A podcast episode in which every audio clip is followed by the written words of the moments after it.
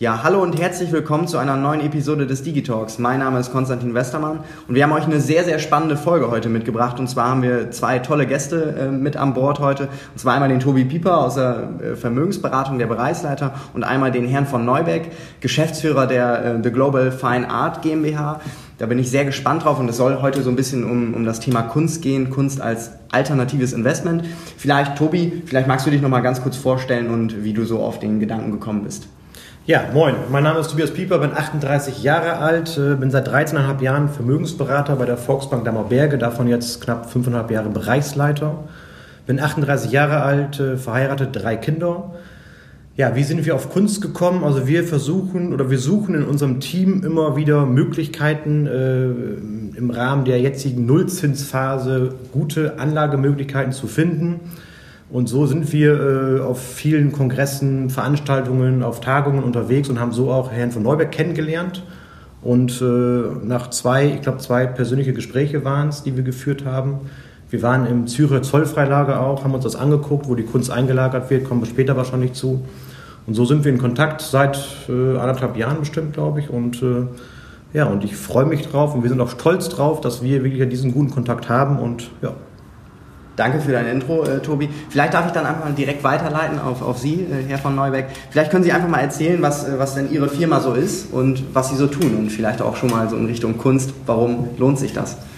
Äh, sehr, sehr gerne. Vielen Dank für die Einladung auch, dass wir dieses Gespräch führen können. Äh, vorab noch eine persönliche Bemerkung. In zwei Sachen kann ich Sie Herr Pieper. Verheiratet bin ich auch, das eine. Ein bisschen älter. Ja. Und vier Kinder. Ja, ich weiß. Vier, vier Töchter, insofern. Aber das nur als, als, als spaßige Bemerkung am Rande. Nein, letztlich das Thema Kunst, wie, wie, kam ich dazu, was tun wir, was machen wir? Der Pieper hat es letztlich schon angesprochen. Es geht darum, in, in Niedrigzinsphasen, in, in, schwierigen Märkten, die wir erlebt haben, beginnt ja eigentlich mit dem neuen Markt, Eurokrise dann in der Folge, Griechenland etc., alternative Investmentmöglichkeiten darzustellen, sicherzustellen. Und die Kunst ist ein Investitionsgut, das zu den ältesten Sachwerten oder möglicherweise dem ältesten von Menschenhand geschaffenen Sachwerten gehört. Ähm, geht zurück bis in die Höhlenmalerei, ja, wo Kunst schon, schon eine Rolle gespielt hat, konnte man damals nicht verkaufen oder heute nicht verkauft, weil es Kulturgüter sind. Aber heute haben wir den großen Vorteil, dass wir eben diese handelbaren ähm, Güter haben, Malerei, Plastiken, Fotografie, all diese Themen. Es gibt Track Records aus der Vergangenheit, die eben zeigen, dass Kunst sehr, sehr erfolgreich sich entwickelt hat wenn man auf die richtigen Dinge setzt, so ein bisschen wie auch bei, an der Börse, auch da muss man ein bisschen gucken, dass man auf die richtigen Dinge setzt, sodass wir sehr, sehr viele Gemeinsamkeiten haben in diesem Markt und dementsprechend freue ich mich auch, dass wir da diesen Weg miteinander gehen. Mhm. Vielleicht nochmal die, also vielen Dank erstmal für, die, für, die, für dieses Intro von Ihnen. Vielleicht nochmal die Frage aufgegriffen, warum sollte ich denn jetzt als Kunde, als Kunde der Volksbank Dammerberge dann auch in Kunst investieren? Ne? Wie kann ich dann irgendwie meine Leidenschaft mit Rendite verbinden? Ähm, ich könnte die Frage fast an Herrn Pieper weitergeben, aber ich beantworte sie natürlich gerne. Nein, letztlich geht es darum, ich möchte nicht in die Rolle des Herrn Pieper mhm. schlupfen, aber natürlich geht es schon irgendwo darum, heute, da sage ich glaube ich nichts Falsches, äh, das Asset breit zu streuen. Mhm. Und äh, Basisanlagen sind selbstverständlich andere. Das ist, sind, sind Fonds, sind Aktien, sind die Immobilien. Und äh, die Kunst kommt dann eben aber auch sehr schnell vergleichbar eher mit Gold. Auch Gold wirft erstmal nichts ab, sondern hat einen Kurswert, kann ich wieder in den Markt geben. Aber ich habe keine, keine laufende Rendite, sondern die Rendite ergibt sich aus einem Wertzuwachs. Und insofern ist es ein, ein Allokationsthema. Und es hat ja einen guten Grund, dass nicht nur Banken auch in großem Maße in diesem Markt aktiv sind, sondern auch die Vermögenden in großen Maße dort sich einkaufen, große Persönlichkeiten, große Fondsmanager, Eduard Carmignac in Paris, einer der wichtigsten äh, Kunstsammler in, in, Frankreich, Roland Berger in Deutschland und viele, viele andere, der Herr Wirth, der die Kunst als den Notgroschen für sein Unternehmen bezeichnet hat. Also die große Wirth-Gruppe mhm. setzt Kunst als Notgroschen ein, Zitat aus dem Handelsblatt. Und das zeigt schon, dass ähm, sich Leute dort tummeln, die auch das Geschäft verstehen, die es verstanden haben, Unternehmen groß zu machen und der Kunst nicht nur der Leidenschaft frönen, sondern eben auch damit Rendite erwirtschaften. Und mhm. das ist ein Punkt, der natürlich im Vordergrund steht. Neben der Sicherheit, im Sinne der Allokation. Hm. Sehr, sehr spannend. Also, wie ich das jetzt rausgehört habe, sind natürlich Unternehmen vertreten, die enorme Expertise haben und die auch vielleicht groß sind. Ab wann kann ich denn einsteigen? Kann ich auch als, als kleiner Kunde dann vielleicht einsteigen? Also, Sie haben jetzt von Unternehmen äh, vornehmlich gesprochen. Wie sieht es denn da aus? Ab welchen, von welchen Summen sprechen wir da? Das Schöne ist, dass es äh, letztlich eigentlich keine Rolle spielt, mit welcher Summe ich reingehe. Hm. Das, ähm, natürlich sollte man im Grundsatz in der Lage sein, Asset zu streuen. Das ist keine Frage, es ist kein erstes Investment, aber das sagte ich ja gerade schon, sondern kommt an, an gewissen Stellen dann.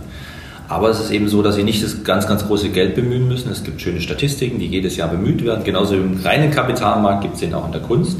Und die zeigen eben, dass man auch mit Einsatzgrößen um die 5000 Euro oder auch schon darunter in der Lage ist, Renditen um die 6% per anno zu erzielen. Das ist das, was die Statistiken sagen. Das heißt, es ist weniger eine Frage des Geldbeutels. Ähm, Sie spielen ja an auf das, was häufig wahrgenommen wird. Möglicherweise habe ich dieses Klavier auch gerade gespielt in diese mhm. Richtung, diese Klaviatur, nämlich, dass es die Vermögenden machen. Das ist mitnichten so, denn ähm, häufig ist es so, dass die Vermögenden ja Bildpreise zahlen, die auch Fantasiepreise sind zugegebenermaßen.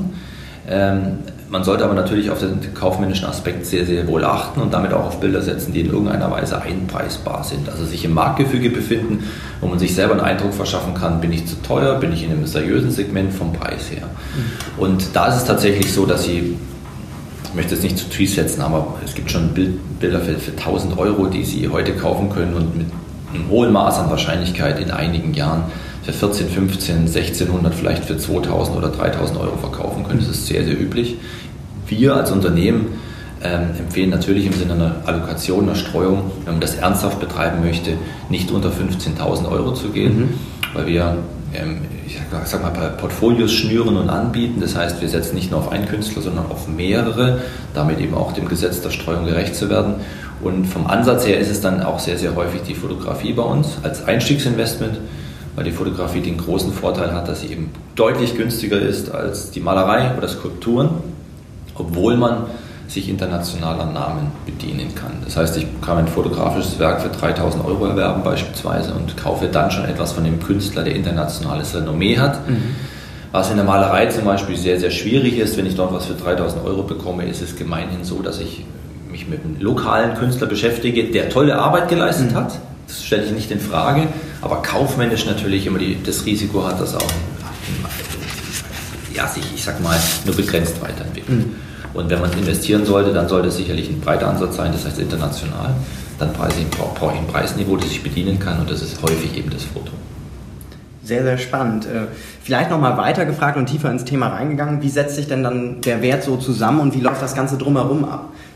Eingangs ist Tobi schon mal ganz kurz darauf eingegangen, ähm, dass ihr euch das in Zürich mal ange angeschaut habt. Mhm. Aber ich glaube, ich habe auf der Internetseite mal ein bisschen recherchiert bei euch. Man kann sich das auch nach Hause liefern lassen, wenn man das möchte. Vielleicht können Sie da nochmal einsteigen. Sehr künstlerabhängig, also mhm. die Nachhauslieferung ist immer möglich, mhm. aber es gibt natürlich auch den Kunden, der ein Bauchgefühl hat und manchmal sagt, das ist nicht nur ein schönes Investment, an das ich glaube, weil es mir logisch erklärt wurde, sondern ich habe auch einen persönlichen Bezug dazu. Es gefällt mir, ich möchte es zu Hause haben, beides ist denkbar. Aber gemein ist es tatsächlich so, dass der Geschmack nicht im Vordergrund steht. Steht er bei einem Immobilieninvestment, das nicht mein Eigenheim ist, auch nicht, sondern da geht es um Mietrendite.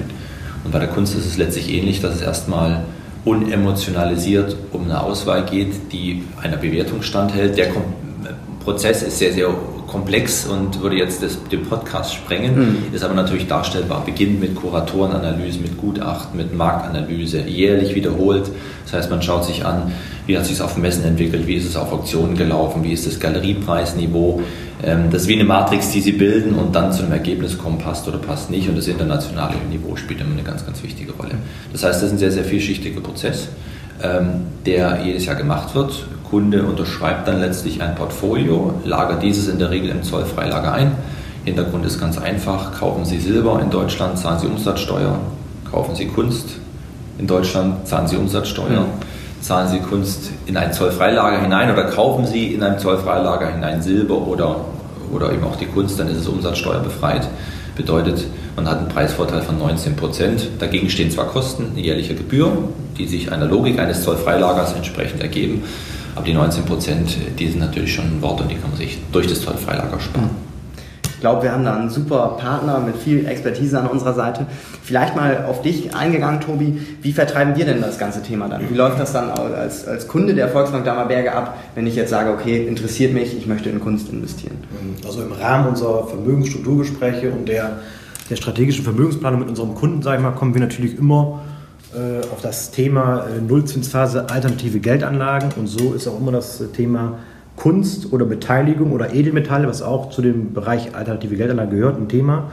Und äh, Kunst, wenn der Kunde wirklich sagt, okay, Kunst passt zu mir, habe ich noch nie gehört, mal was ganz anderes, was ich noch, noch nie gemacht habe, noch nie gehört habe, Dann gucken wir, welche Investitionshöhe ist eventuell äh, denkbar und dann in enger Zusammenarbeit mit äh, Herrn von Neuberg werden dann die Portfolios zusammengestellt, dann gekauft, eingelagert und ähm, das war's. Also Kunden, die Interesse haben, können sich gerne bei mir oder bei meinen Kollegen Herrn Böckemann in Osterfein oder Herrn Wienmüller in Holdorf melden. Ja, sehr spannend. Also wenn euch das interessiert, dann, dann sprecht uns gerne an, meldet euch bei, bei unseren tollen Vermögensberatern. Ähm, vielleicht noch ein kleines Schlusswort ähm, von Ihnen, Herr von Neuberg. Sehr gerne. Ich greife gerne das auf, was der Pieper gerade gesagt hat. Äh, die Leute haben natürlich gemeinhin das Gefühl, habe ich noch nie gehört, kenne ich mich nicht aus, ich habe mhm. keine Ahnung davon. Das ist ein ganz normaler Prozess, den wir kennen, den auch der Pieper, glaube ich, mittlerweile schon, schon ja. kennengelernt hat mit Kunden. Ganz normal ja, wovon man noch nicht gehört hat. Es muss nicht schlecht sein, aber man hat eben kein Gefühl und ähm, da freue ich mich, dass auch die Volksbank Dammerberge diesen Weg geht. Denn wir sind mit diesem Investment absolut modern unterwegs. Es ist nicht nur schön, sondern es ist auch modern, es ist auch clever. Und insofern freue ich mich, wenn wir hier, hier zusammenfinden, äh, auch, auch gemeinsame Aktionen machen, wie jetzt Ausstellungen, Vorträge etc. und dieses Thema einfach den Leuten näher bringen erfolgreich Anlass, ist ja auch ein Ansatz von uns, von daher passt das da ganz gut rein. Dann würde ich mich an der Kante verabschieden. Vielen Dank fürs Zuhören und ja, schön, dass ihr unsere Gäste wart. Vielen Dank. Ja, Tschüss. Danke auch.